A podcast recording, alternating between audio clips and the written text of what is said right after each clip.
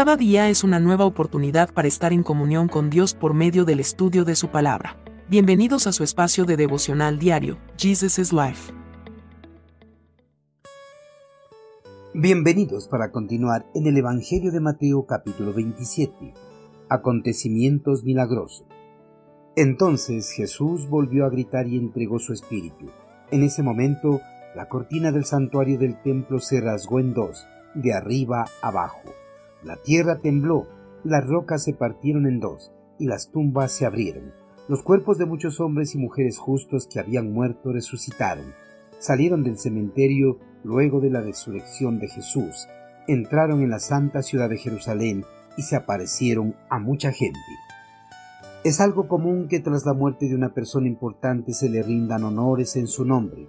Por ejemplo, cuando muere un gobernante de una nación, o un oficial de policía, o un miembro de alguna de las ramas de las Fuerzas Armadas se les rinde honores tocando las trompetas o realizando disparos al aire. Con alguno de estos actos dan a conocer que ha muerto un hombre valioso e importante, no solo para los familiares, sino para toda una nación. Si la muerte de un hombre ilustre no pasa desapercibida, menos aún pasó desapercibida la muerte del Hijo de Dios. Por eso cuando Jesucristo dio su último aliento y entregó su vida en las manos de su Padre, se produjeron una serie de señales asombrosas que anunciaron a todas las naciones del mundo el deceso del Mesías prometido, el Salvador del mundo. La muerte de Jesucristo no pasó para nada desapercibida, pues su muerte estuvo acompañada de por lo menos cuatro acontecimientos milagrosos que anunciaron su deceso. Estos acontecimientos no solo fueron notados por las personas que habían presenciado la crucifixión del Mesías, sino por todo el pueblo judío y también por los soldados romanos, ya que ellos, al ver estas señales, tuvieron miedo y reconocieron que realmente habían crucificado al Hijo de Dios.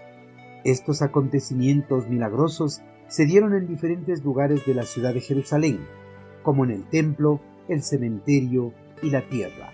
Por eso, y sin lugar a duda, todo el pueblo judío, incluso los que no estaban familiarizados con los últimos hechos que abarcan la crucifixión de Jesucristo, habrían notado que algo realmente importante acababa de pasar en la ciudad. Las señales milagrosas que anunciaron la muerte del Mesías fueron el rasgo del velo del templo que cubría la entrada al lugar santísimo del lugar santo. Al lugar santísimo del templo no podía entrar más que el sumo sacerdote en el día de la expiación. El velo que se había rasgado de arriba abajo ocultaba la presencia del Espíritu de Dios dentro del templo de Jerusalén. Otra señal fue el fuerte temblor que se produjo en la ciudad. El pueblo hebreo consideraba que los temblores de tierra eran la manifestación del poder y la grandeza de Dios. El fuerte terremoto dio origen a la siguiente señal la cual fue la apertura de las tumbas del cementerio, y la última señal fue la resurrección de los justos que habían muerto en el período del Antiguo Testamento. Cada uno de estos acontecimientos no fueron una simple casualidad, como muchos inconversos lo pensarían.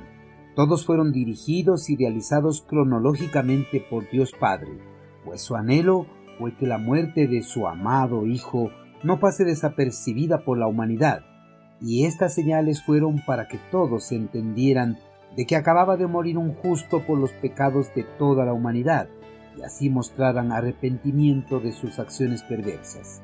Además, cada una de estas señales milagrosas tienen sus propios simbolismos, los cuales revelan los propósitos por los cuales Jesucristo entregó su preciosa vida en la cruz del Calvario.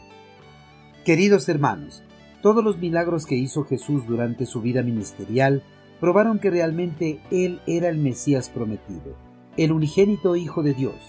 Pero al hacer estos milagros, no los hizo con el propósito de probar que era el Mesías prometido. Por eso cuando sus enemigos le pidieron que hiciera un milagro que probara que era el Mesías, no lo hizo.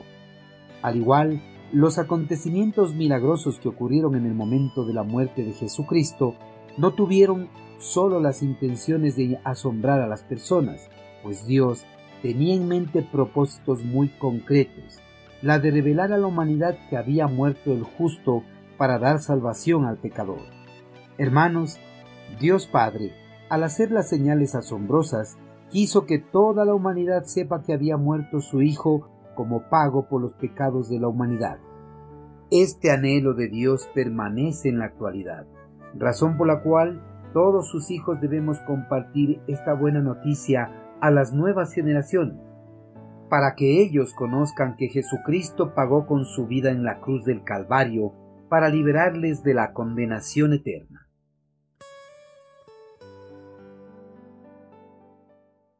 Envíenos sus sugerencias y comentarios a nuestro correo electrónico ministerio.jesusislife.net. Este programa es una producción de Jesus